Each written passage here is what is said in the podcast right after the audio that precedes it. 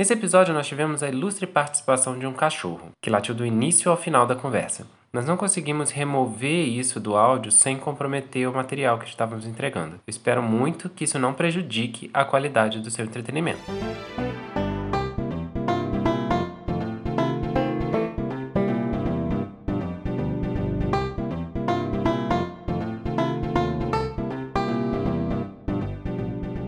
Olá, amantes da Videogame Music, sejam muito bem-vindos ao Almanac VGM, um projeto de extensão do Departamento de Música da UFJF que visa a análise e apreciação da música de jogos de videogame. Nosso objetivo é introduzir um olhar teórico e crítico aos compositores e fãs do gênero de forma leve, através de conversas com os nossos convidados. Quando você escutar esse som, eu devo invadir a gravação com algumas observações pertinentes. No mais, eu agradeço pela sua colaboração e boa escuta.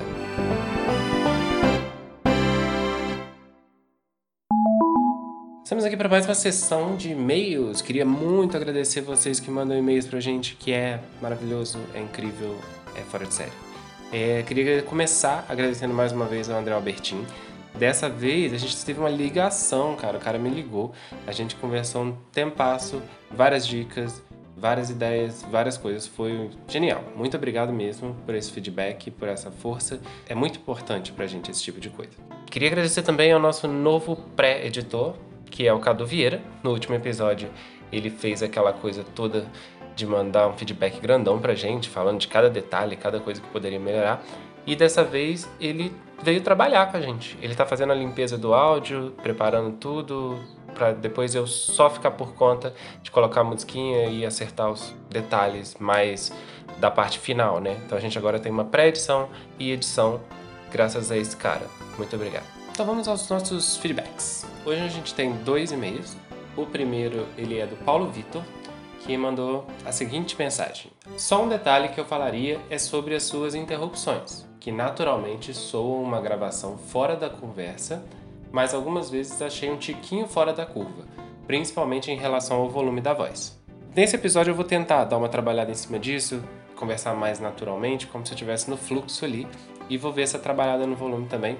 Depois eu fico esperando um novo feedback para ver se melhorou o negócio. Outro e-mail que a gente recebeu foi da Gabriela Vallejo, Vallejo, Vallejo, é um nome espanhol, e ela disse o seguinte: Aquela parte que vocês falam de pergunta e resposta, sabe? Acho que entendi, mas não totalmente.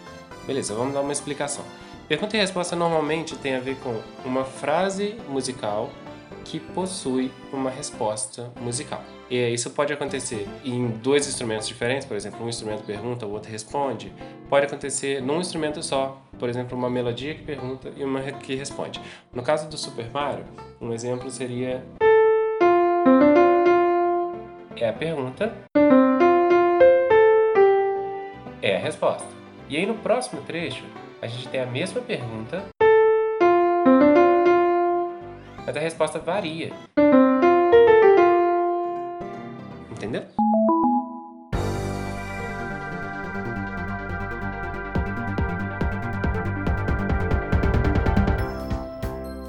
Oi, hoje estamos aqui para mais um episódio do Almanac VGM. É, hoje é um tema um pouquinho diferente, a gente não vai tratar diretamente de um assunto teórico da música, mas mais especificamente vamos ter uma conversa aqui com o convidado a respeito de como gerar uma identidade para uma trilha sonora. A forma como uma trilha sonora se torna única através da música, né? E para conversar sobre isso, eu trouxe o meu amigo David Rodrigues, que eu gostaria que se apresentasse aqui para a gente dar início nessa conversa bem legal que a gente vai ter hoje. Fala pessoal, tudo bem? É, eu sou o David Rodrigues, eu sou compositor também. Tem esse convite aqui do Bernard, muito obrigado pelo convite, pra gente falar um pouco sobre a identidade dos jogos. Ironicamente, eu não sou compositor por formação, digamos assim, eu estudo sistemas de informação, tô na área de TI. Porém, desde meus 14 anos eu sempre me envolvi muito com música, sempre gostei muito da área. E mesmo como autodidata eu comecei a estudar. E aí, a partir disso, graças às trilhas sonoras de jogos, foi o motivo pelo qual eu, eu entrei na, na área, né? Eu sempre fui muito interessado nessa, nesse viés de tipo de composição, especificamente para jogos. Então, basicamente, eu acabei me especializando, digamos assim, nessa área, estudando, e acabei que hoje eu componho algumas tracks para jogos. É, participei de algumas game jams, até mesmo foi onde eu conheci o Bernard. E atualmente eu tô fazendo uma trilha sonora de um jogo focado meio seus like, meio aventura.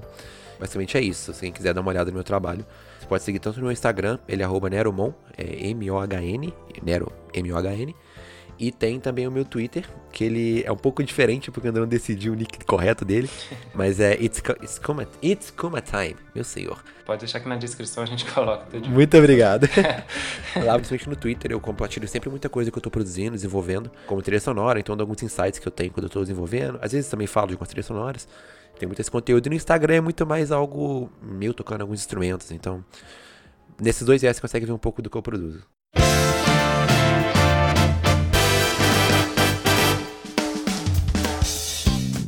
Então é importante a gente deixar bem claro é, o universo que a gente está trabalhando, né? Porque isso é a característica fundamental para a gente criar um, um, um, estilo musical, definir como que a gente vai trabalhar essa música. Se a gente vai fazer um jogo de plataforma, mas ele é tem como protagonista um vampiro ou então um morango pulador, isso varia, isso varia bastante o material que a gente vai ter que produzir no final das contas.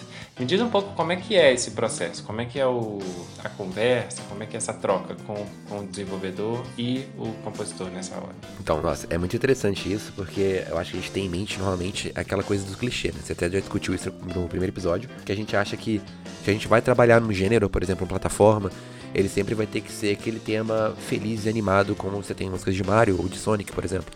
É, isso não é errado, logicamente, ele é condizente com o gênero, já que é um gênero normalmente um pouco mais rápido, um pouco mais de ação, o, o, o jogador está sempre em, em, constante atuação ali em cima, só que não necessariamente isso é preso ao gênero. Como você falou nesse exemplo do vampiro, a música que ela vai ter essa temática mais específica, condizente com o universo que a gente está tratando, ou com a identidade que o jogo vai trazer, ela acaba sendo muitas vezes mais importante do que necessariamente a gente fazer uma música muito animada porque é condizente com o gênero plataforma. Como é que isso acontece normalmente? É, vou dar o um exemplo até que eu tô passando no momento, que é fazer um jogo Souls-like. Ele é um Souls-like em 2D e ele acaba sendo um pouco plataforma. Você vai correndo para um lado, pro outro, pula as coisas, meio que aquele, feeling de Castlevania, é, dos Castlevanias mais clássicos. Porém, a principal discussão que eu tenho com os desenvolvedores não é tipo, é, me informa qual que é a velocidade que o jogo está acontecendo. É muito mais me fala como é o ambiente que eu vou estar tá trabalhando, como é a história por trás desse personagem que a gente vai estar tá vivendo a história ali, certo? É, como é a ambientação envolvendo a origem dos monstros que você vai ter que enfrentar, como é, eu falei, a ambiência, se é um lugar que vai ter muito mato, se é um lugar que vai ter muita floresta, se vai ser um castelo, se vai ser um mundo que vai ter um monte de slime bonitinho quicando no meio de um, de um pasto, sacou? Então, isso realmente é muito mais identidade que vai ter todo dentro daquele universo do que necessariamente a gente focar no gênero que a gente está trabalhando. Normalmente as melhores trilhas sonoras ele, elas têm essa, essa pegada muito mais um, única e não necessariamente só focando no gênero que a gente está é, trabalhando mesmo. Eu geralmente, eu tenho algumas experiências também com essa parte de produção, experiências pequenas, né? a maior parte foi em jam mesmo. Do meu ponto de vista, eu acho muito importante a gente ter o contato com o pessoal da arte, né? Às vezes eu acho que ter uma ideia visual do que está acontecendo no jogo ajuda bastante na produção musical. Isso é uma coisa que você costuma ter acesso ou não? Então, sim, a gente tem que ter essa resposta do, da parte de gráfica, né? A parte da, da arte visual. Só que não é algo obrigatório. Eu vou dar um exemplo até que assim, não é o meu exemplo, só que isso aconteceu com o desenvolvimento da trilha sonora de Shemu. Não sei se o 3, foi só, só especificamente com o 3, mas eu lembro que eu tava lendo na época que foi anunciado especificamente aqui o Shemu 3. As músicas eram compostas antes mesmo de ter a arte visual ser desenvolvida. É interessante que eles fizeram o seguinte, eles desenvolveram toda a música, o compositor no caso, os artistas depois desenharam em cima do som que foi produzido. Então é bem interessante. Na verdade, aconteceu o inverso né, do que normalmente acontece. Eles ouviram aquele som, aquele tipo de composição, a partir disso desenvolveram a identidade visual do jogo. É bem contra-intuitivo, né? Não é o que a gente espera. Exatamente. Eu acho que ele é um processo bem artesanal e bem artístico mesmo, qual não tem uma regra para ser feita. No meu caso, por exemplo, eu já desenvolvi trilhas que os jogos não tinham uma identidade visual tão bem sólida ainda Assim como o atual, por exemplo, já tem uns, alguns mapas prontos, então eu consigo abrir o jogo e ver como ele tá feito, entende? Então eu consigo ter uma pegada um pouco diferente daquele jogo anterior que eu fiz, ao qual só tinha um texto, e o cara falou, cara, eu quero um som que condiza com isso daqui. Eu falei, ah, beleza, vamos lá. Então não é uma regra, entende? Sim, sim, entendo. Isso deve ser um processo semelhante com o pessoal que faz transforma um livro numa série, né? Alguma coisa assim. Que às vezes uma boa descrição é suficiente, né? Sim, exatamente. Entendido.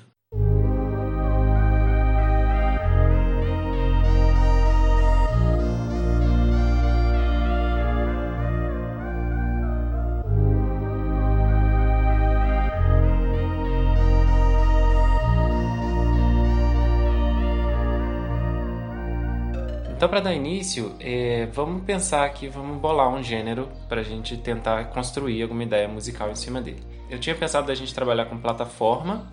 Eu acredito que plataforma seja um pouco generalizar demais, né? A gente pode ser mais específico. Então, vamos, vamos tentar trazer um pouquinho de identidade para essa plataforma. Normalmente quando a gente fala plataforma, acho que a cabeça das pessoas vai direto pensar em Mario, em alguma coisa colorida pulando, né? Eu acho que isso é muito simples, né? É, concordo totalmente. Quando a gente pensa em algumas identidades específicas de plataforma, que a gente pensa nesse óbvio e ele não, não é verdade. E um exemplo que eu acho incrível, cara, quando a gente pega, por exemplo, o Yooka-Laylee.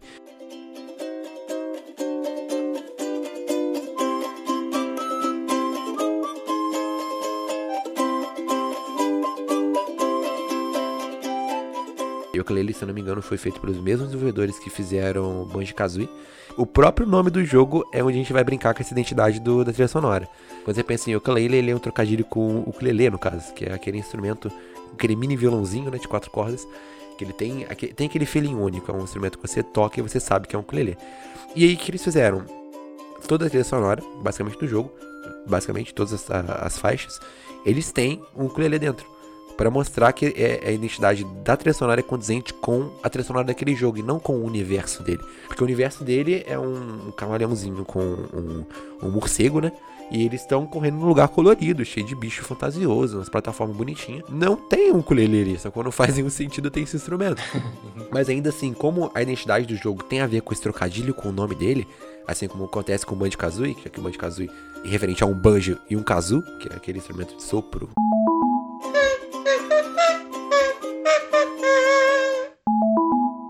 Eles colocam a trilha sonora tendo essa identidade com esse trocadilho do nome do jogo, digamos assim. Então a música tem muito banjo, tem muito kazoo, é bem legal. Eu acho que isso é, um, é uma base interessante pra gente começar. Não necessariamente a gente pensar, como eu falei anteriormente. Ao invés de me basear necessariamente no mundo colorido e usar aqueles sintetizadores felizes que tem em Mario, é, a gente pode pensar realmente num trocadilho de sobre o que é o jogo. O nome tem uma brincadeira com o nome de instrumento? Pô, vamos fazer sobre isso. O jogo ele tem a ver com a pegada de circo. Os personagens de circo, por exemplo. Só que eles na verdade estão perdidos na floresta. Quer dizer que eu vou fazer uma música meio Donkey Kong porque é floresta? Ou eu vou pensar que, pô, eu vou misturar um pouco de Donkey Kong porque eu tô numa floresta, vou ter um, um, uma pegada um pouco mais, sei lá, alguns tambores, alguma coisa meio um bongô e deixar esse som mais é, percussivo. Só que eu vou trazer um pouco daquela característica de composição que tem nas músicas comuns a, a um circo, por exemplo. A qual o tema de um personagem, já que a história dele vem de um circo, é a origem dele, só que ele tá num ambiente que é uma, uma floresta, eu vou tentar juntar esses dois caras para fazer uma identidade própria, ao qual vai fazer, não vai ser um simples tema de floresta, mas sim um tema de floresta dentro daquele jogo que é, envolve essa história envolvendo um circo. Então, você tem que juntar essas, essas ideias para criar identidade à própria trilha sonora. É como eu pensaria, por exemplo. Acho, acho que é dessa forma que você torna o, o seu projeto único, né? Exatamente. E envolvendo não só o, a parte visual, como até o próprio título e, e etc. Uhum, exatamente. Nesse episódio a gente teve uma ideia um pouco improvisada de não só discutir os gêneros e as formas como criar identidade para cada um desses gêneros, mas a gente resolveu criar desafios, um para o outro, eu para o David e o David para mim, onde a gente criava um cenário hipotético e a gente tentava gerar aí um possível tema que se encaixasse naquele cenário. Então vamos criar aqui uma espécie de desafio para a gente brincar em cima. Se eu sou o seu novo contratante e eu estou querendo um jogo que seja de plataforma, em que tem um personagem principal que é um peixe que anda na terra e e envolve doces, né? Vamos supor que ele pega doces no ar, essas coisas assim. Vamos pensar no que, que a gente põe na nossa cabeça. E aí é, é até para a gente debater aqui a sua forma de pensar com a minha forma de pensar. Sim, vamos lá. É, você quer começar? Você quer que eu comece? Posso começar, vamos lá. Eu acho que vai ser interessante. Tá bom. É, de início a gente fala que para mim falta um pouco de informação. Eu já ia te entrevistar um pouquinho mais.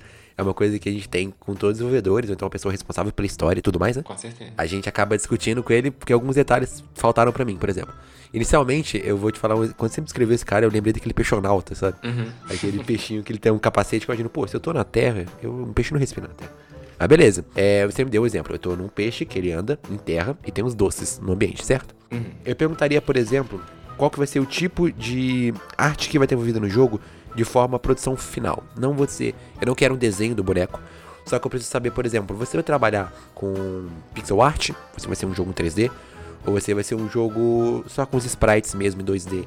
Eu, eu vou questionar isso de início pra ele, Sim. porque a partir disso eu consigo pensar numa trilha sonora que vai ser provavelmente um pouco mais carregada e quando a trilha sonora vai ser um pouco mais simples. Eu vou estar trabalhando especificamente com duas ou três faixas de sintetizador, que acontece com as músicas de Nintendinho, por exemplo. Ou eu posso estar trabalhando com as bibliotecas de orquestra- orquestração, por exemplo, se for, um 3, se for um 3D, que eu posso criar uma ambiência maior. É, então, inicialmente, a gente perguntaria isso. Cabe ressaltar que o estilo pixel art, ele é um estilo feito aos moldes dos anos 80, 90, né? Que é aquele jogo trabalhado em pixels mesmo, né? Que são... Normalmente é um, um quadrados bem grandes, assim, que são visíveis. Diferente da definição que a gente tem hoje em dia, que é em milhares, milhões de pixels. Nos primórdios dos videogames, os jogos todos eram eram em pixels, né? E hoje em dia, até hoje existem desenvolvedores que, que gostam de trazer de volta essa, essa temática do, do da pixel art. E isso, é- isso afeta diretamente na música, né? Porque a gente tem inclusive o chiptune, que é um estilo musical que é feito com base nos sintetizadores mais simples daquela época. Exatamente. Então, quando, quando você está citando aí o, a pixel art, é, talvez, talvez, eu imagino que seja para abrir espaço para colocar uma música feita em chiptune, correto? Exatamente.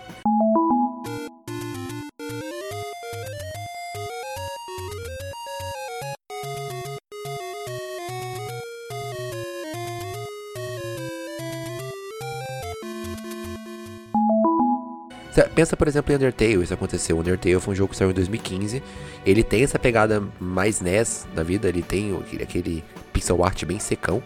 E a música ela é condizente com isso, né? O Tom Fox ele fez um trabalho incrível, é, ao qual ele pega esses sintetizadores bem mais retrô mesmo, pra dar essa característica, porque é uma identidade do jogo. Eu perguntaria isso, provavelmente. Vamos colocar mais detalhe Vamos aqui. colocar detalhe. Vamos lá, então. Então, nosso jogo de plataforma do peixe que anda e come doce, ele é 3D. Ele é em 3D. Vamos lá então.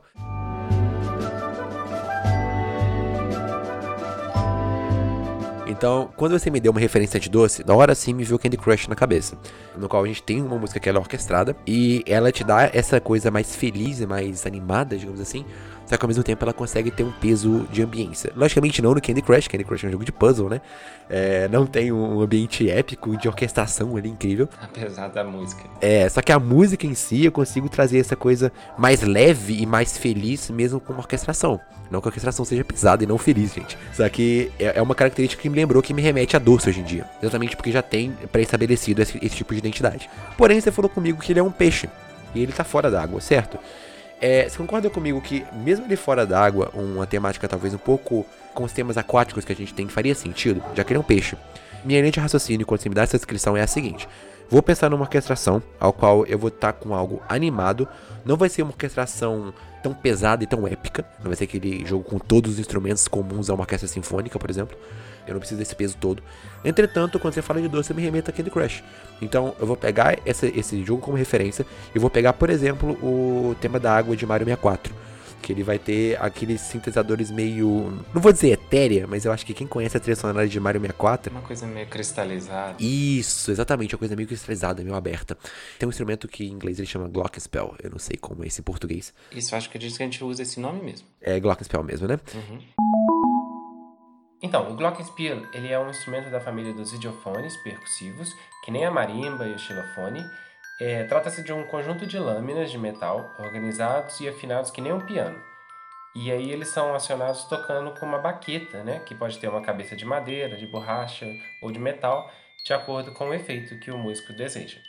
Só uma curiosidade, a palavra glockenspiel não é americana, ela é alemã e significa jogo de sinos. Quando você coloca, por exemplo, alguns efeitos de produção, que é o, o reverb, que é um som de eco, de forma bem, bem aberta assim, ele dá esse efeito meio cristalizado, meio diferente, que dá essa sensação de água que a gente está acostumado na nossa mente. A gente tem essa, essa ideia de identidade de água quando a gente pensa nesse tipo de trilha. Só que ao mesmo tempo eu quero juntar com o tema do Candy Crush. Então eu vou pegar esse instrumento específico para deixar marcado como identidade na minha melodia, por exemplo. Vou fazer algo que vai estar tá ali, é, não vou dizer tecnicamente em escala, digamos assim, mas eu, eu provavelmente não vou fugir da diatônica, desculpa, não quero fazer algo que tenha muita como é que eu diria? Dissonância, né? Talvez. Dissonância, exato, exatamente a palavra. Uhum. Eu não quero algo que seja muito dissonante, eu quero algo que seja bem, bem leve de ouvir. Eu não quero que o cara fique tenso jogando um jogo de peixe que come doce. sacou? Não faz sentido. Então eu quero algo que seja bem, bem, de forma bem fácil de digerir mas ao mesmo tempo que eu tenho essa característica. Eu quero que você lembre que o personagem tem alguma referência aquática, e eu quero que também que entenda que ele tem essa pegada alegre, meio doce que a gente tá acostumado graças a Candy Crush. É assim que eu iria compor, por exemplo, o tema principal do jogo. Não pensando no ambiente, num boss, nada disso. O tema geral do jogo, a identidade geral seria essa. É uma escala diatônica, é uma escala de sete sons, com cinco intervalos de tom e dois intervalos de semitom que nem as escalas maiores e menores. É o modelo que é utilizado na música ocidental, a que a gente é acostumado a escutar aqui no nosso lado do planeta. A gente pode chamar de dissonante a reunião de sons que causam uma impressão desagradável, e aí a gente coloca umas aspas enormes, ao ouvido. É um exemplo muito comum de dissonância é uma segunda menor, né? Aqui eu tô tocando duas notas que são muito vizinhas, ó. E aí a gente pode aumentar isso. Por exemplo, um cluster, que é uma reunião de vários intervalos curtos. Né? Existem vários outros exemplos de dissonância, mas esses são os mais comuns, mais fáceis de explicar a gente tem uma forma semelhante para pensar. Eu, se eu, se eu tivesse trabalhando em conjunto com você, eu não ia discordar de nada. certamente seria diatônico, né? Provavelmente uma escala maior. Isso, maior. Gente... Era o que eu quis dizer. que é o que a gente tem em mente.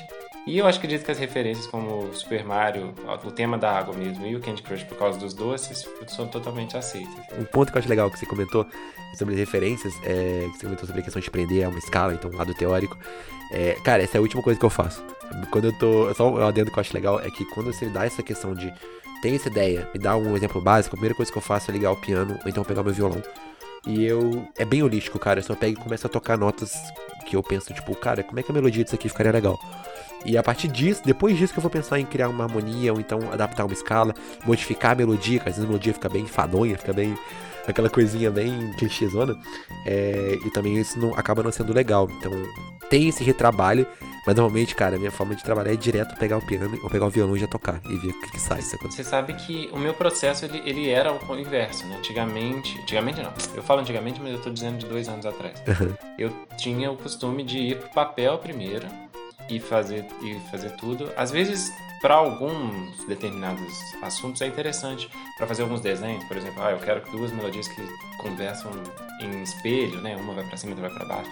Mas isso eu acho que num jogo de plataforma eu não iria pensar tão, tanto nesse, nesse nível de detalhe. Uhum. Mas de uns anos para cá eu passei a trabalhar dessa forma também. Eu vou primeiro no instrumento, primeiro eu faço mais testes no instrumento, vejo sonoridades que me agradam e depois eu levo isso pro papel. Que no, no seu caso nem é papel, né? Nem é papel, cara. Da forma como eu iniciei a aprender a compor foi naqueles piano roll, certo? É um, um, tecladinho que ele. Que quem assiste muito vídeo de piano hoje em dia no YouTube, o pessoal faz muito isso.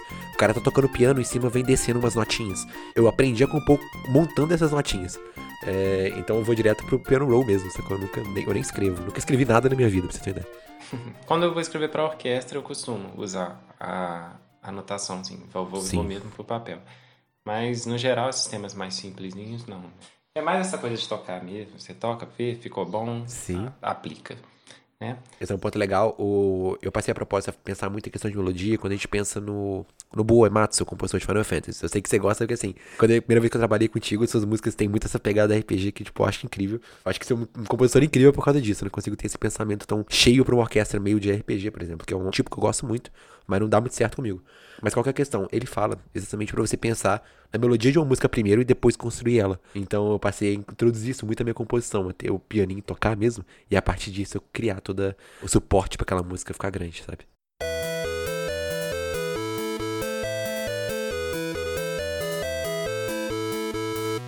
É, outro tema legal para a gente trabalhar aqui, que a gente trouxe, seria o puzzle. É claro que puzzle você pode abrir muito esse leque, né? Pode ser uma plataforma com puzzles, pode ser um hack slash com puzzles, terror com puzzle, um monte de coisa com puzzle, dá pra misturar. Mas eu tinha pensado num jogo especificamente voltado para puzzle.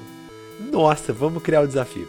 Um puzzle, cara. Vou, dar um, vou pegar um exemplo de uma coisa que eu tô fazendo muito, tô lendo muito livro hoje em dia. Então, eu quero que você faça para mim uma trilha sonora de um jogo de puzzle, ao qual o jogador vai ter que decifrar alguns puzzles envolvendo uma biblioteca muito grande certo? É uma biblioteca que ela vai ter um ar um pouco mais, uh, vamos dizer assim, vou dizer romântico. P pensa numa igreja, sei lá, é uma biblioteca de uma igreja, daquela, daquela nem é romântica, é, é gótico mesmo. Eu quero um, uma construção de uma biblioteca de igreja gótica, ou seja, aqueles vitrais, aquelas coisas bem coloridas, bem épicas, digamos assim, épicas. Pensa no Castlevania, digamos assim. É, eu quero aquela igreja.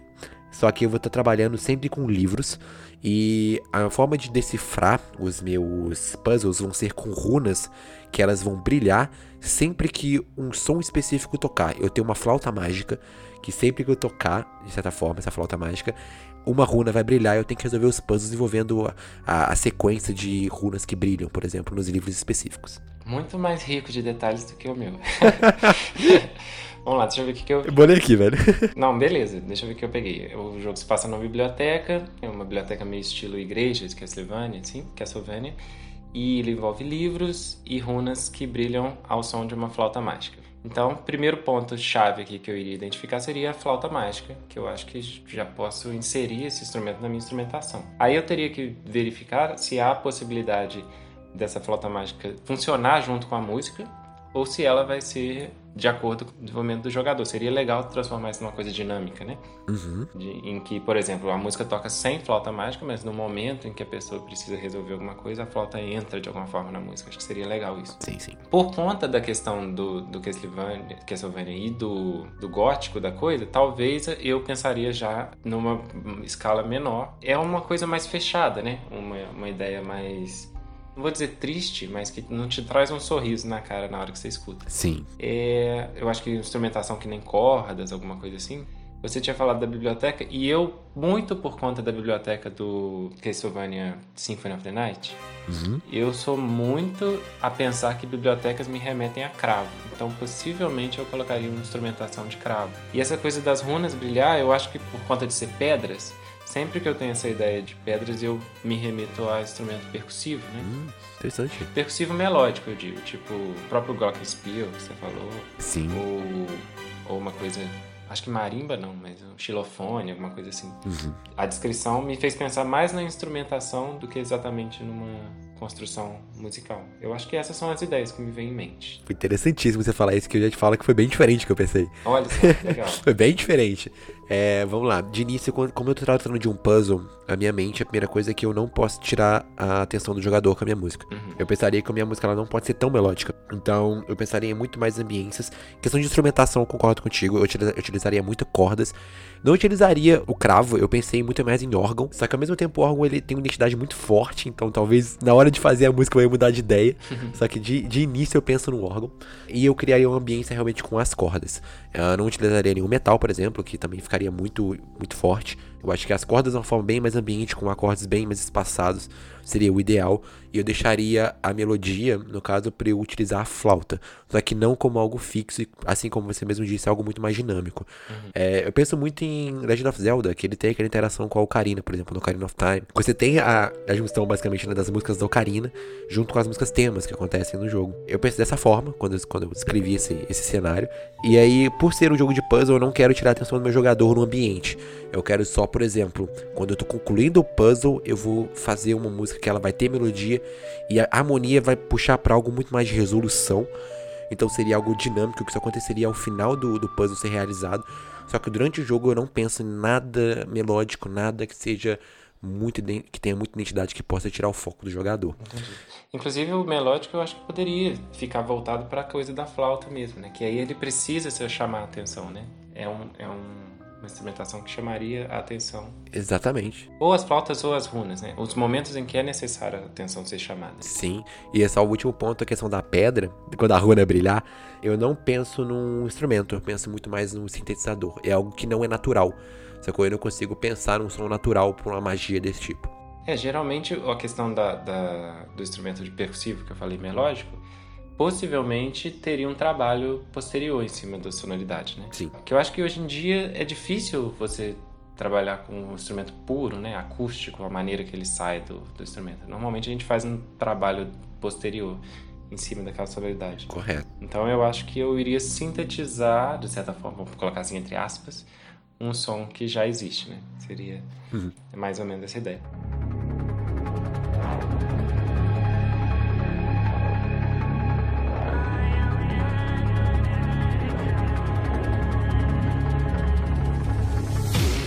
Então, nosso próximo desafio é a criação de um hack and slash. E agora fica comigo o desafio. Vamos ver então.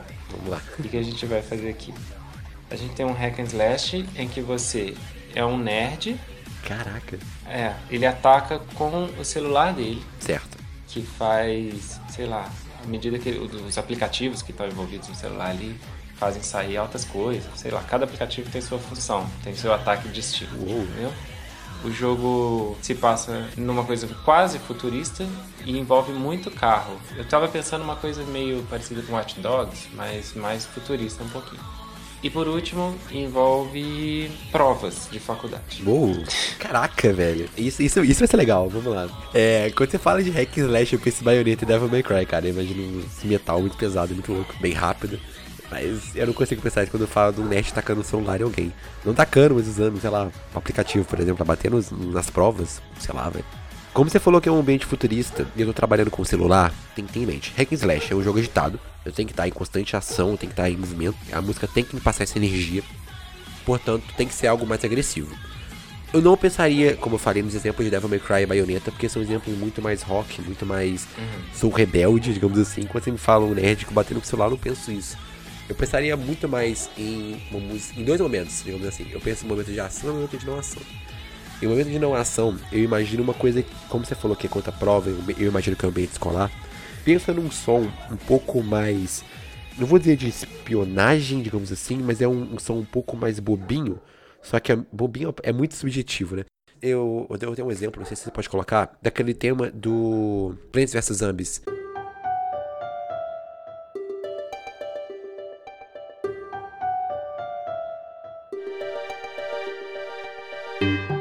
Imagina aquele som quando eu não tô em ação. Ele é um som meio um pouco misterioso, mas ele não é tenso, ele é meio bobinho. E quando eu fosse ter a parte de ação, aquela parte mais agitada, eu pensei na hora no dubstep. É, que eu consigo ter um som bem agressivo, só que é um tema futurista, é um nerd, eu penso em automaticamente música eletrônica. Eu não consigo assimilar uma guitarra, uma coisa muito rebelde, digamos assim. Eu penso em uma agressividade eletrônica, digamos assim. Então eu penso numa música meio Skrillex, cara, na hora. É, eu vou ter uns drops, eu vou ter uns. É, eu chamo de growl, eu não sei como fala isso. Acho que não tem um termo em português pra isso. É um grito sintetizado que não existe, basicamente. É, é algo realmente sintetizado. E é uma música que eu penso nisso. É um monte de growl, um monte de batida muito forte, frenética, bem eletrônico, bem artificial mas que vai te dar essa sensação de, de euforia, digamos assim. Sim. Que é o que o Hack Slash ele te pede. Né? Assim, eu penso nisso, um dubstep, cara. Com certeza pensaria numa coisa eletrônica também. Por conta de ter colocado esse celular aqui, eu, eu iria direto para esse pensamento aí do eletrônico. E, e, com certeza isso seria um desafio enorme para mim, já que eu sou uma pessoa que não é muito da composição eletrônica. Uhum. Mas eu, provavelmente eu te consultaria. Mas mas eh, aí eu, eu acho que falta um pouquinho de da, da, questão do sentimento. Acho que faltou da minha parte de colocar assim, né? porque eu, eu, não sei. Por conta de ser um nerd, eu, eu imagino sempre uma ideia de coisa meio reprimida. Não sei se a ideia geral do nerd é isso, né? Mas veio na minha cabeça uma coisa assim. Provavelmente tem um contexto do, do ponto de vista psicológico envolvido na coisa. Eu, eu iria consultar o desenvolvedor para saber se existe esse tipo de coisa. Sim. Se sim, provavelmente isso iria in- interferir na, na minha ideia musical. Mas acredito que os pontos que você trouxe fazem, fazem bem sentido. Não sei se eu utilizaria exatamente o dubstep, mas quando você citou dubstep, eu consegui visualizar ele perfeitamente no hack and slash, porque é um, é um eletrônico mais ativo, né? Sim, exato. Então ele, ele vai ter essa pegada mais de, de porrada aí. Sim, quando você comentou sobre a questão da repressão, eu só não consigo pensar num como colocar repressão no tema de hack and slash. Eu acho que hack and slash ele é muito mais, ele já é muito fechado, digamos assim, é algo que não vou dizer que é difícil inventar, é difícil inventar de certa forma você sair dessa coisa rápida e agressiva, independente da instrumentação.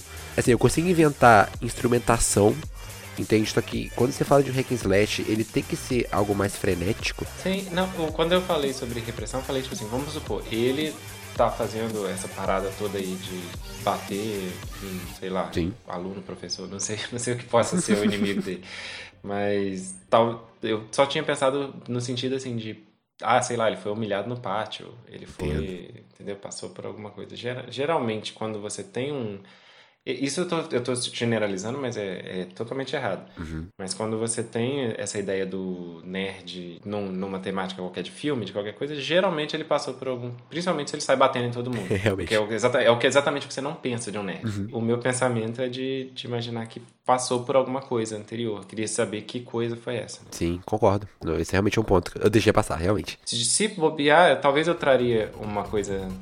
Se- Sabe trilha do Nier Automata, que tem aquela coisa. Sim, É, tem um cadinho de orquestral, isso aqui, mas é muito ativo, né? sim, sim. Então, dependendo, talvez fosse já para ficar no meu, meu, meu ambiente seguro, né? Talvez eu trouxesse algo desse, nesse sentido. Mas a ideia do dubstep ficou sensacional. Não, não tem do que reclamar.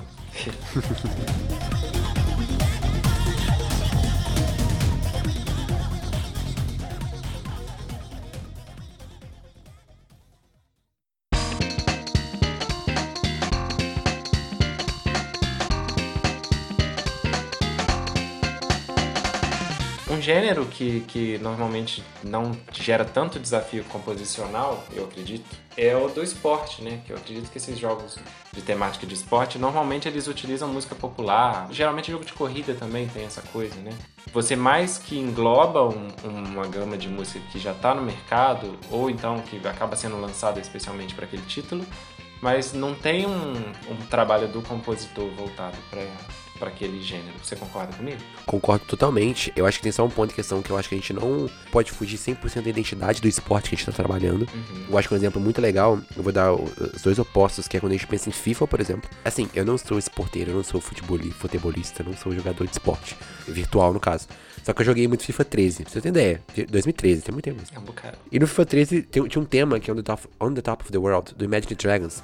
Foi até uma música que fez Imagine Dragons estourar, as pessoas não conheciam tanto Imagine Dragons ainda. E ele é um pop feliz, é um pop que te joga pra cima. É aquela coisa bem. Vamos colocar, cada um coloca seu colete numa cor, vamos pra, pra quadra, vamos pro, pro campo, vamos bater uma bola. Fala assim, de forma bem superficial, porque eu mesmo não ia, nunca ia bater bola. eu tô longe de ser jogador de futebol. Eu também. É, só que. É, mas dá, esse, dá essa sensação de, sabe, vamos, vamos lá, vamos jogar.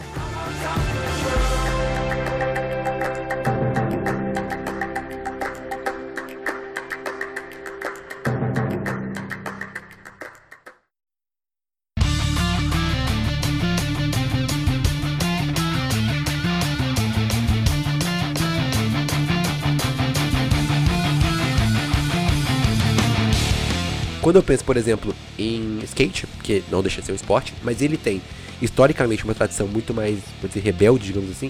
Não de forma preconceituosa, pelo amor de Deus, eu também ando de skate. Ironicamente, eu não jogo futebol, mas eu gosto de skate. eu consigo colocar uma temática de músicas pop, digamos assim. Não pop tipo, tipo pop pop, como gênero pop, né? Mas músicas que estão no, no mercado fonográfico como músicas só, como um álbum que o o consumidor vai lá e compra e escuta, com os temas que remetem muito mais a essa rebeldia. Então quando a gente pensa na trilha sonora de Tony Hawk, por exemplo, é, a gente consegue pensar num rock, num, num punk, aquele, aquele som que ele vai te dar uma animação também, mas é algo muito mais, não vou dizer antissistema, não, não, que vai contra a corrente, não é isso. É que eu não quero que fique uma parada que pareça meio preconceituosa, porque não é. Tá, tem, tem esse, esse lado da rebeldia, né? Da... Isso, tem esse lado da rebeldia, sacou? Então eu vou colocar um hip hop, eu vou colocar um punk, eu vou colocar um rock. Eu não consigo encaixar tão bem durante toda uma trilha sonora que vai criar essa identidade num jogo de esporte, de um jogo de futebol, por exemplo. Então, acaba que a identidade ela ainda assim existe, só que os temas são muito mais temas corriqueiros e cotidianos. Não é um mundo fantasioso, é algo que você está inserido como pessoa, como ser humano vivendo no mundo. Então, eu acho que ele é algo muito mais pé no chão com algo que você escutaria no jogar bola ou escutaria no andar skate. Acho que o jogo de esporte ele se tornou um pouco uma espécie de roleplay, né? Você, uhum. de certa forma, você se sente lá dentro como se você fosse aquele jogador, como se você estivesse praticando aquelas ações, né?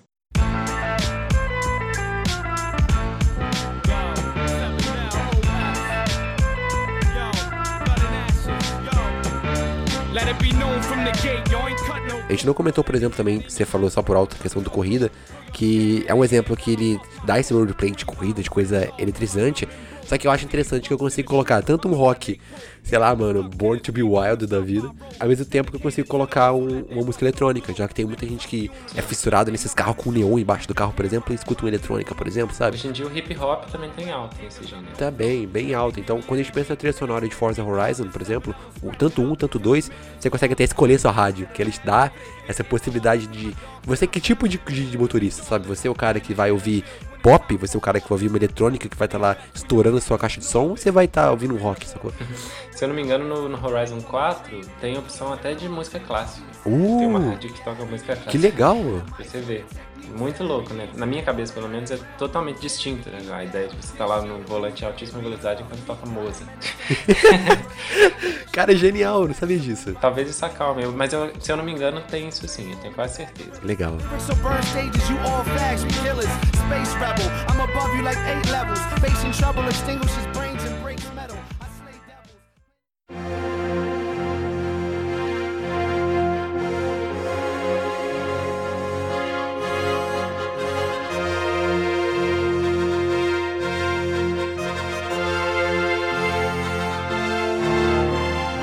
Para seguir, então, vamos falar de um, de um assunto que geralmente me coloca numa posição de conforto, que é o RPG.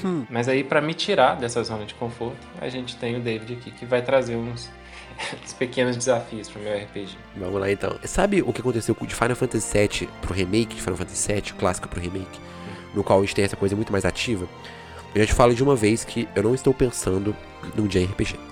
Eu não estou pensando num RPG que ele vai ter aquela ideiazinha de cidade medieval, as coisas são bem fechadinhas, bem gostosinhas de ouvir. É, que a gente tá acostumado no Final Fantasy clássicos, tá? Sim, você não está falando disso, né? Não, eu tô falando num RPG de uma pegada mais Dark Souls, numa pegada mais Dragon's Dogma. É, ele vai ser muito mais ativo. Sekiro, por exemplo. Sekiro não é, ele é muito mais hack slash, mas ele tem essa pegada RPG. Mas vamos lá, tô pensando em um Dark Souls, eu estou pensando em um Dragon's Dogma. Eu pensei num ambiente, no caso um, um, cenário, que a gente vai estar inserido nos anos 20, mais ou menos. Anos 10, anos 20, até no máximo anos 30 ali. Vou, vou, vou citar um pouco melhor especificamente, crise de 29. A gente tá falando dos Estados Unidos, uma crise de 29, ao qual o sonho americano acabou de ruir. De quebra, a não ser as pessoas já tendo problemas financeiros absurdos, a gente descobre que tem uma seita próxima a uma zona rural. Basicamente, essa seita está espalhando uma maldição dentro da cidade. Então as pessoas, elas estão incrivelmente assustadas com todos os problemas econômicos. De quebra surge algo como tipo uma peste matando várias pessoas. Incrivelmente temos um, uma pequena pequeno par de irmãos, par de irmãos, né? Tem dois irmãos, uh, um garoto e uma garota, a garota mais velha e o garoto mais novo. Eles acabam ouvindo na rádio que algo tá estranho certo? E aí eles a partir daquele momento falam, cara, nossos pais estão muito preocupados, eles estão preocupados de manter o simples pão dentro da mesa de casa. Só que algo tá me incomodando, eu quero resolver esse problema. Um garoto de 14 e uma garota de 16. Uhum. Eles já têm autonomia para correr pela cidade, mas eles não têm muito poder, digamos assim, não têm um poder bélico, por exemplo. Eles não conseguem arrumar uma arma e ir atrás dos caras do culto, sabe? Então eles vão ter que resolver o problema. Nos meios deles ali dentro, eles vão ter que investigar, conversando com policiais, ficando escondido e ouvindo quais são os problemas. E no final das contas, bolar um plano para, por exemplo, jogar esse pessoal na mídia e revelar todo o problema para salvar toda a população da cidade deles. No qual não tem problemas de menos, né? Eles estão com problema financeiro absurdo. Então, basicamente, esse é o cenário. É, anos 20, anos, crise de 29, dois adolescentes envolvendo num mundo que tá em, um, caótico, envolvendo é, economia, mas também está num caos envolvendo uma seita. Vamos lá. Então tá, acho que o ponto-chave aqui na minha decisão de por onde começar, acho que seria a ideia dos anos 20, anos 30, né? Uhum. Provavelmente eu iria usar. Agora eu, tô eu me sinto livre para trabalhar com instrumentação acústica, mas eu acho que eu iria mexer um pouquinho com levar em conta as dificuldades para se levar, para se gravar nessa época, né? Acho que eu faria uma, uma gravação provavelmente com instrumental de cordas, mesmo, uma coisa assim. Sim. É, então eu acho que eu queria remeter um pouquinho essa ideia do vinil, que eu acho que eu ia fazer aquele som um pouquinho com uma sujeirinha, sabe? Que tivesse um, uma ideia de que foi gravado, não vou dizer precariamente, mas com os recursos da época. Então provavelmente eu ia puxar um pouquinho para esse lado. Uhum. Eu acho que esse cenário todo que você criou tem uma pegada que me, me fez pensar ou na coisa do, do stealth lá, né? Que eu tenho que andar às escondidas, né? Então Uhum. teria que ser uma música não muito ativa, né? Sim, sim. A não ser nos momentos em que você fosse descoberto. Ah, entendeu? E aí a coisa cresce. Eu acho que poderia ser uma música dinâmica nesse sentido. E, é, e aí, como eu falei da instrumentação de cordas, eu acho que poderia entrar, por exemplo, metais, para dar uma, uma força adicional na coisa, no momento de ação da coisa. Boa. Eu acho que a trilha tem que remeter ao ambiente em que eles correm perigo o tempo todo. Sim. Eu acho que é essa pegada, é uma coisa meio cordas, puxada com uma coisa dos anos 20, vinil, assim, tocando bem, bem, bem com aquela, aquela sonoridade riscada de, de, de, de aquela coisa, talvez metais nos momentos mais ativos. E um pouquinho desse, desses, dessa sonoridade dissonante, não vou dizer dissonante, mas com certeza não seria uma música tonal, bonitinho. Eu acho que eu ia puxar uma coisa mais atonal, onde eu ia trabalhar mais os intervalos do que uma coisa melódica e essas coisas assim. Seria uma música mais de ambientação, do meu ponto de vista. Sim. Vamos lá então. É, então, eu pensaria um- num, num, num viés bem parecido, só que eu mudaria alguns pontos. Eu gosto de Call of Cthulhu. É, eu senti, senti isso aí mesmo. Não, não foi meio que tipo assim, pô, vou pegar uma parada que eu manjo, mas não, foi isso não. É, sabe que eu pensei que eu consigo gerar muito RPG com isso. É bem, eu pela, pelo viés que eu escuto muito. E eu leio muito contos de Cthulhu. Muitos não, né? Mas assim, nessa temática. É, lembra, levando isso em conta, eu basearia muito num, como você disse também, uma música um pouco mais tensa. Eu pensaria na orquestração também, muito metal. É, seria quase uma música de terror, só que eu penso muito mais em ambiência, ao qual eu não criaria como num jogo de terror. Eu criaria muito mais a coisa que ele vai estar em um ambiente tenso, Uhum. mas não necessariamente pra te dar medo. É só como se fosse a diferença de um terror pra um thriller, sabe? É muito mais aquela pegada de um thriller. É um suspense, é aquilo pra te dar aquela sensação de agonia, mas não é algo suficiente pra te deixar com medo e incomodado no caso não jogar o jogo. É essa sensação que eu acho que eu ia buscar também. Então eu concordo totalmente com a instrumentação. Eu colocaria também um som um pouco sujo, mas utilizando também muito de cordas e metais pra criar essa imitação mais densa. Pensando em questão, cara, eu não botaria também momentos ambientes tensos o tempo todo. Porque como eu te dei, eu te dei a classificação que são dois jovens. Ainda assim, é um garoto de 14 anos e uma garota de 16 anos. Então, eu acho que o tema tenso ele pode ficar em ambientação ou em, uso, em ambientação tensa, né? Em alguns momentos que eles estão na cidade, por exemplo. Em alguns momentos que eles estão correndo por aí, sei lá, investigando os caras da seita. Só que, ao mesmo tempo, eu penso que nos momentos que ele vai estar familiar, que vai ter um tom melancólico pela toda a situação que tá, tem a parte econômica, eu penso que vai ser um momento mais calmo. É parecido com aqueles save rooms de Resident Evil. Sim, entendeu? Sabe? Que ele pode ter mil e um temas pesados, mas quando você tá no save room é um piano que ele não é feliz, mas ele é um momento que você ainda assim respira. Então, eu acho que o ambiente familiar, mesmo com todos os problemas econômicos, seria o momento que eu criaria um tema que traria um pouco mais família, digamos assim, porque os caras já estão tão ferrados, cara, que esse é o momento de respirar, sabe? É, eu acho que o, o ponto, o ponto que eu deixei de levar em consideração aqui foi exatamente o fato do- da idade deles, essas coisas. Sim, a, a idade influencia em como você vê a sua família, sacou? Então eu imagino que eu não deixaria passar, em hipótese alguma, mesmo com todos os problemas, que os pais deles estão lá morrendo, eu garanto que assim, eu- sei lá, os pais são pais, sacou? Eles, acima de tudo, eles querem proteger os filhos deles. Então eu acho que eu queria muito enfatizar o fato de que tem que ter uma proteção e tem que ter é, essa noção de safe room deles, Entendi. que no caso são os pais, sacou? Ou a casa.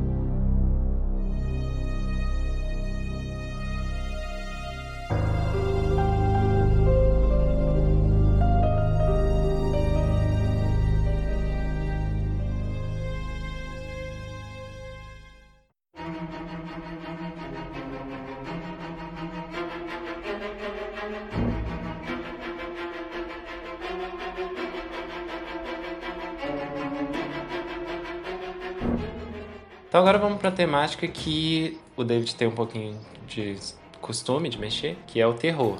E aí agora é minha vez de criar uns mini desafios aqui. Olha lá. Vamos lá então. Ele envolve uma ilha.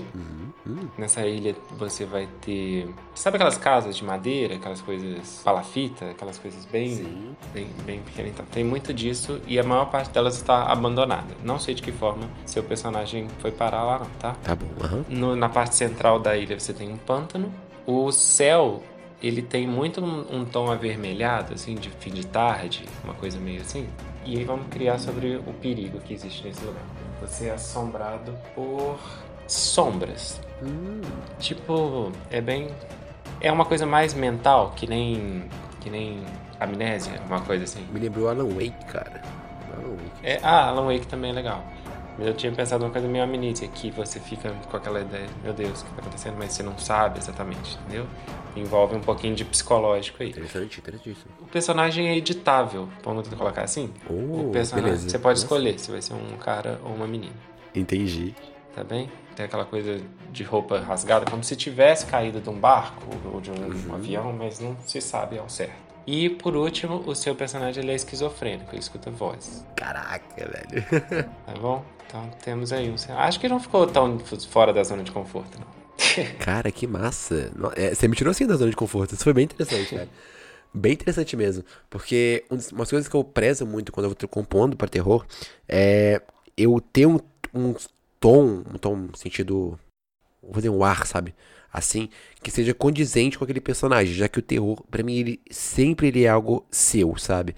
A composição de terror pra, pra um personagem vai depender de quem ele é e de que, que ele tem medo. Então, quando, quando você fala que o personagem é editável e eu não tenho uma história pré-feita, por exemplo, eu não consigo ter- eh, me basear em nada. Então, realmente é um desafio muito legal. Sim. Agora, com as informações que você me deu, então, é uma pessoa, é uma pessoa esquizofrênica. Primeira coisa que eu penso, cara, é que durante toda a trilha sonora eu vou ter vozes com delay, com eco tocando em vários momentos. Uhum. De forma bem aleatória até. Eu não penso que a música vai ter que ter necessariamente isso, mas ela pode vir a ter. Eu acho que é até interessante em alguns momentos, mas a característica principal que eu vejo é, vai ter que ter som de voz quase todos os momentos que eu estiver andando no meu mapa. Logicamente não algo repetitivo pra ficar óbvio, Uhum. só que eu posso talvez trabalhar com falsas mensagens, sabe? Por exemplo, é, às vezes alguém fala no seu ouvido direito esquerdo e normalmente é uma pista, mas em momentos pode ser absolutamente nada, ou então ser uma própria armadilha. Então eu pensei muito nisso. Então eu tenho que tratar quais os momentos que essa voz entraria. Eu não penso, ironicamente, você me deu um, um exemplo que eu não penso muito em música. Eu não conseguiria pensar na identidade desse jogo como áudio ou uma música ambiente o tempo todo. Exatamente pela questão da esquizofrenia, eu acho que o silêncio e a constante vontade de que tenha silêncio seja o grande trigger pra você ter essa noção de quão assustador é uma voz na sua cabeça. Então, é, eu acho que foi bem contra-intuitivo. que eu não, eu não pensaria realmente numa música, quando você me dá esse exemplo. Penso realmente numa ambientação que vai prezar muito mais o silêncio e os momentos de vozes vão ser os momentos mais aterrorizantes que o jogo vai ter. Então, dessa forma, talvez, um, um som um pouco, eu vou dizer, épico, mas sim assustador, um- algo mais pesado. Tipo, já jogou algum jogo de Call of Cthulhu? Qualquer um. Não, não joguei não, não joguei não. Então, os jogos de Call of Cthulhu, eles também têm essa pegada de música. é, só que ele é uma coisa mais... É semelhante com a discussão que a gente teve anteriormente. É esse tipo de música, só que eu também não consigo pensar ter música o tempo todo. Eu penso no máximo um tema de menu, só que eu penso no, no silêncio prevalecendo pra identidade desse jogo. E Entendi. no máximo, esse som de vozes em momentos que são um pouco mais surpreendentes. Foi anticlimático, né? Desculpa, acho que eu tava esperando. Não, bom, é, é, é mais ou menos por aí mesmo.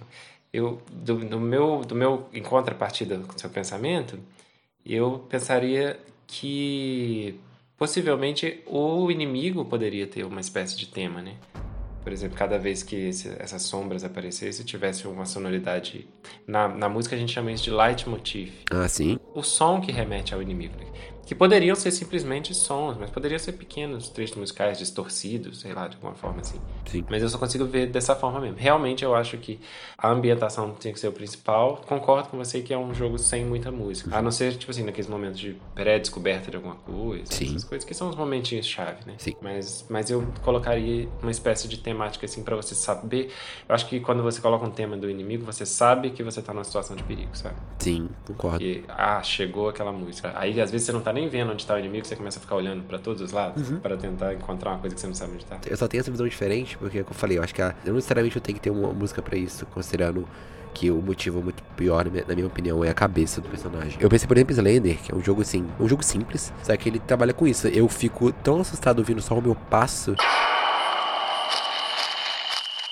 do que se eu ouvisse um. Como é que é o nome desse instrumento? Double bass. Não sei o nome dele em português, cara. Tá, um baixo. Um baixo. Isso, aquele baixo que você toca em pé. O gigante lá. Isso, esse baixo aí. Em qual eu vou ter botando uma nota, um, um longbow mesmo, aquele tipo arco longo que tem bem arranhado, bem arrastado, que vai deixar o som pesado e bem tenso.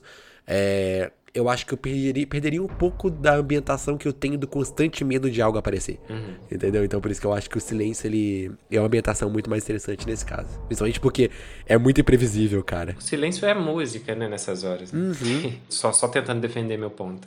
Eu acho que não precisaria o- o- a música entregar que você tem um inimigo por perto. Sim. Mas uma vez descoberto, acho que poderia entrar, sabe? Entrei numa situação de batalha, de, de corrida, perseguição, qualquer que fosse. Sim, Eu acho que caberia, talvez. Mas, concordo. mas eu acho que a música entregar perto estraga mesmo a surpresa. Sim, eu concordo contigo nessa questão. Você pode deixar assim, a a identidade do, do monstro em si, da situação que você sabe que você vai enfrentar em um momento. Interessante também. O David citou agora há pouco o double bass, que eu falei que seria o baixo, né? E o nome real do instrumento é contrabaixo. Ele é um instrumento da família das cordas friccionadas, que nem o violino e o violoncelo. É o maior dos, desses instrumentos e o do registro mais grave dessa família. Além do seu uso em orquestras, também é comum a gente encontrar ele sozinho em conjuntos de música popular, que nem o jazz. Só um ponto legal que eu também vou citar, eu acho que vai um pouco além. É, quando você falou, por exemplo, que eu não tenho definição de personagem, pra mim foi um grande problema. Porque quando eu penso também, o jogo de terror também não é só música tensas, né?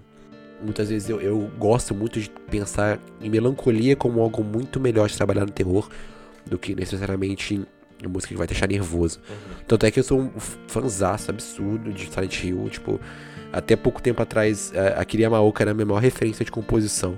Tipo, cara, eu adoro as músicas dele. Eu lembro quando eu escutei a primeira música sua, Uhum. no- na- numa jam que a gente trabalhou junto, 2019, né? Sim. Uma das primeiras que você mandou, direto me remeteu a ele. Sim, olha, eu falei, pô, velho, eu fico muito feliz da forma que, tipo, cara, é a minha maior referência esse cara. Se você me fala que a música tá parecida, pô, velho, obrigado. Você... Ironicamente, eu- tô numa mentalidade um pouco diferente hoje em dia. Logicamente, eu nunca vou, vou cuspir no prato que eu comi. Tipo, eu amo as músicas dele, continuam sendo incríveis pra mim.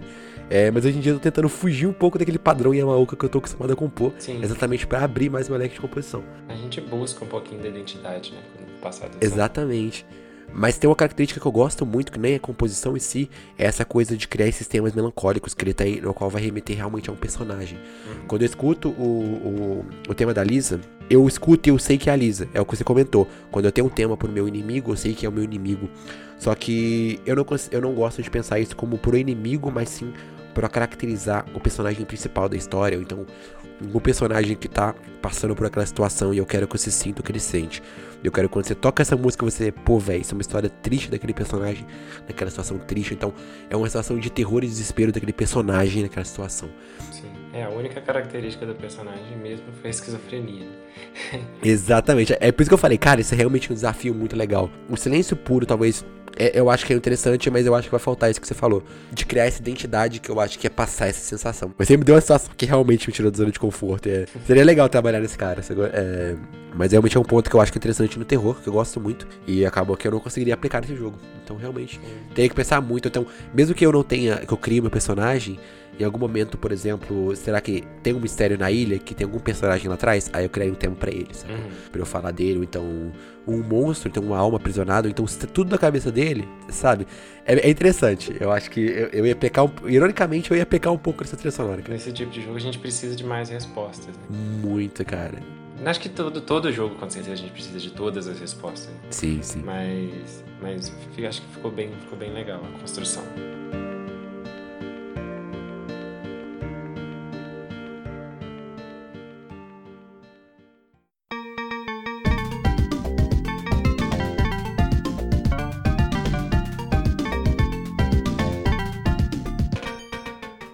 Lá para tema de encerramento, que na verdade não é um tema de encerramento, é um tema mais de início.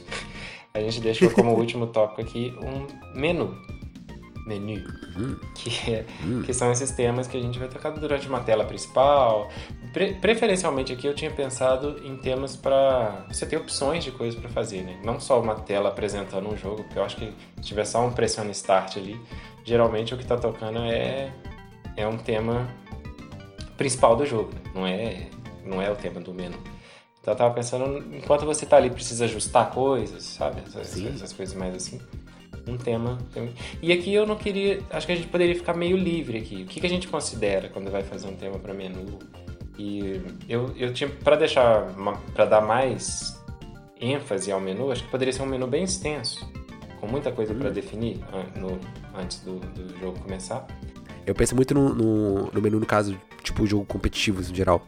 Por exemplo, um jogo, sei lá, Mario Kart, um um Smash Bros, ou então um jogo de luta mesmo, por exemplo. Uhum. Você tem que setar muita coisa no início, certo? Sim. Por exemplo. Eu acho que o melhor exemplo é esse, pra você desenvolver muito tempo de menu, que é algo que vai estar tá tocando ali enquanto você está configurando toda a partida que você vai ter. Exatamente.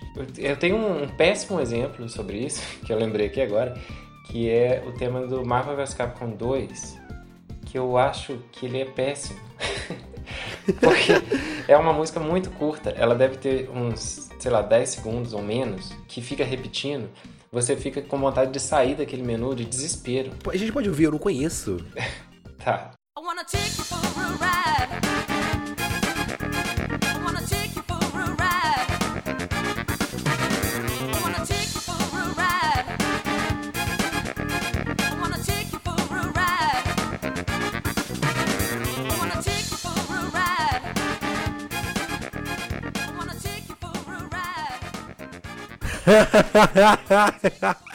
Só fica nisso. então, essa música, essa música ela me dá um, uma coisa que, sei lá, eu preciso escolher aquelas coisas logo para me livrar dela. Né? Então, essa, isso aí é o que não fazer. Né? Péssimo exemplo, nesse, realmente. Nesse caso aqui. Então, levando em conta o Marvel vs Capcom 2, que é um péssimo exemplo, eu acho que o problema principal nele tá na música não se desenvolver ela fica ali naquele, naquela primeira parte e parece que é só aquilo. Parece que tá.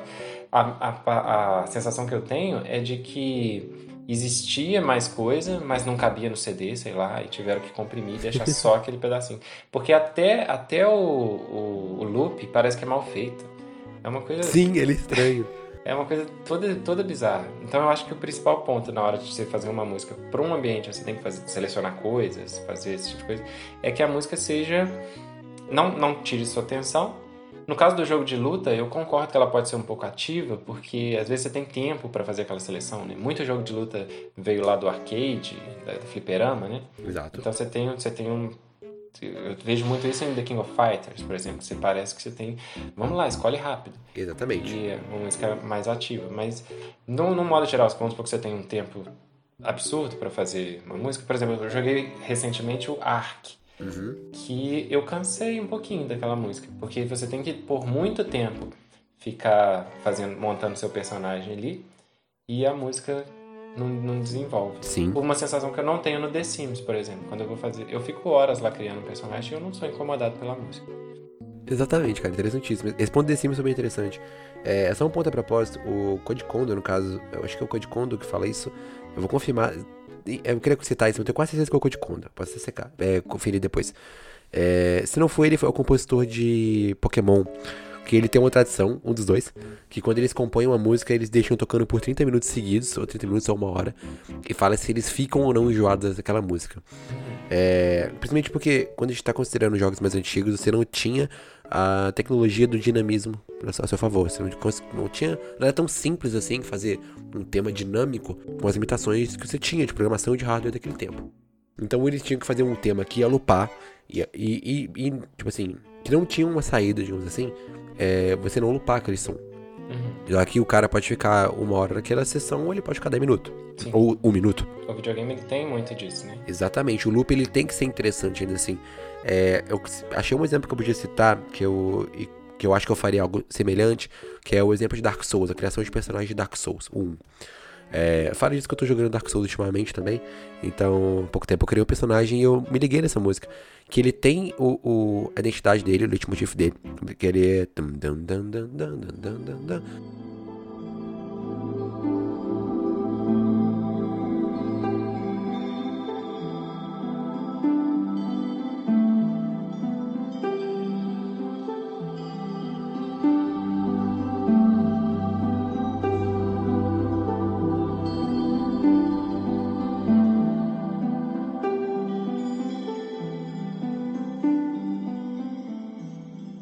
É, mas o que acontece? Ele, ele tem a identidade simples e direta que é Dark Souls, só que ele tem um loop interessante que ele não muda tanto assim, ele faz realmente uma variação daquele tema principal que ele tá construindo, que ele repete tipo umas três ou quatro vezes.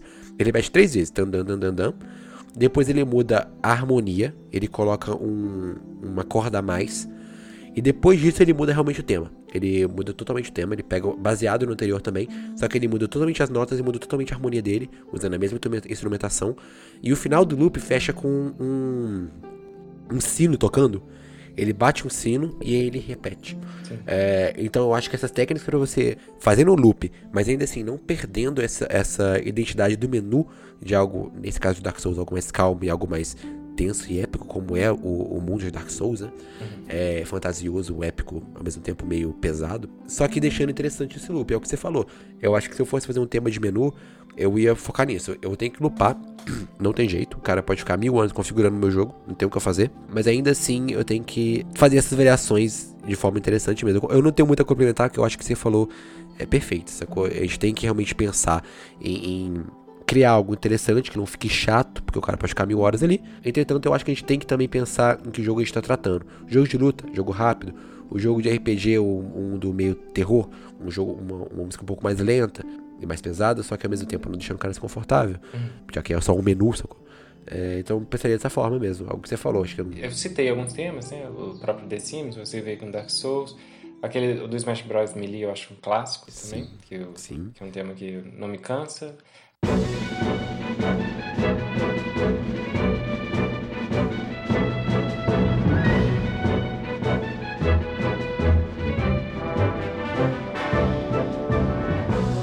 Na época que eu jogava esse jogo, eu, eu ia muito em locadoras, né? Que é uma coisa que eu acho que não existe mais.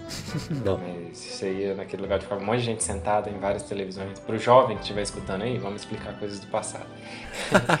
Antigamente, a gente ia em locais onde tinham várias TVs, uma do lado da outra, com vários videogames. E a gente pagava um determinado valor para ficar ali por uma hora, meia hora, uma coisa assim. E aí, às vezes, o Smash Bros. estava em alta nessa época e a música do menu do Melee cansava o dono do lugar.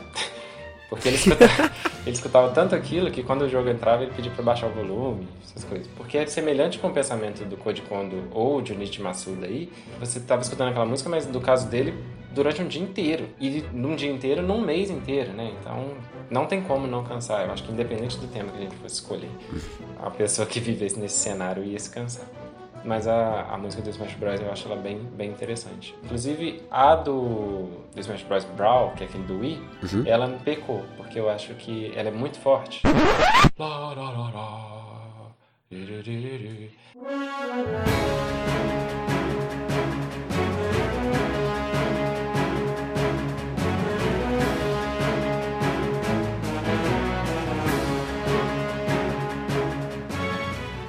essa música era muito forte e aí às vezes eu abaixava o volume, porque ela, sei lá, não conversava 100% com o jogo. Acho que isso é uma coisa que muita gente vai concordar com a gente.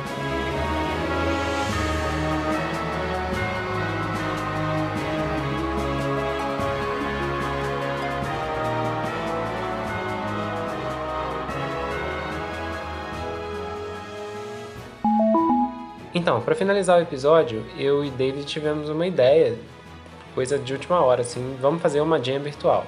E aí ele pegou lá a guitarra dele, pegou os plugins que tinha, eu peguei aqui o que eu tinha daqui também, e a gente montou uma bandinha aqui, ele de lá e eu daqui. E aí esse é o som que a gente criou para encerrar o episódio. Espero que vocês gostem.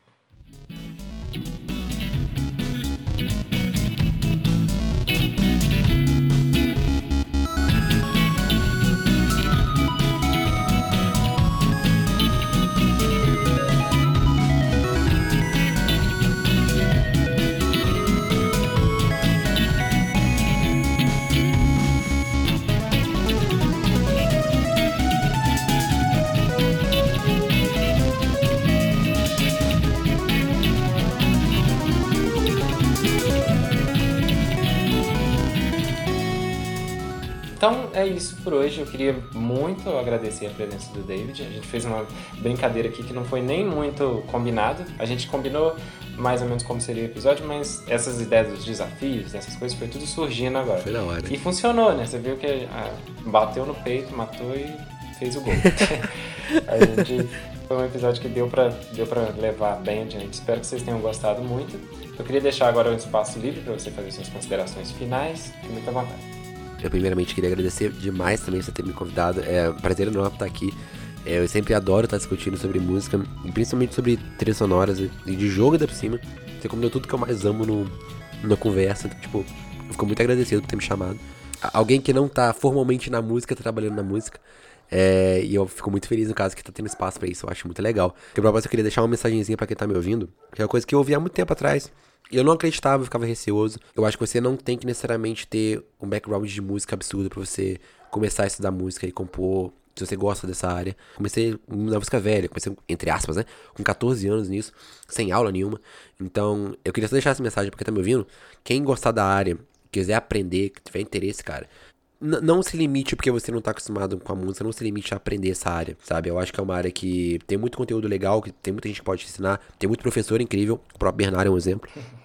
Então, eu acho que não tem idade para isso, sacou? E não tem background necessário para você ser um compositor ou você estudar a área. Se eu não tivesse, como você disse, matado no peito, eu não estaria conversando, tá, eu não estaria aqui conversando contigo hoje. Muito obrigado e muito obrigado a todo mundo que parou esse tempinho para ouvir a gente. Só complementando, eu, eu digo muito que às vezes só você ter o amor pelaquela coisa já te faz, já te gera um background. Isso, exatamente. Se você, se você tem interesse, essas coisas, você já, já consegue. Tal, talvez não discutir termos técnicos, mas você consegue com certeza explicar por que você ama aquilo, que pontos daquilo Sim. fazem você ter amor e atrás desses pontos que você acaba correndo depois. Né? Se você ama a parada, você tem background, como o Bernard disse. Essa é a mensagem que eu queria deixar para todo mundo que eu converso que fala de música, eu acho que eu gosto de enfatizar isso. Maravilha.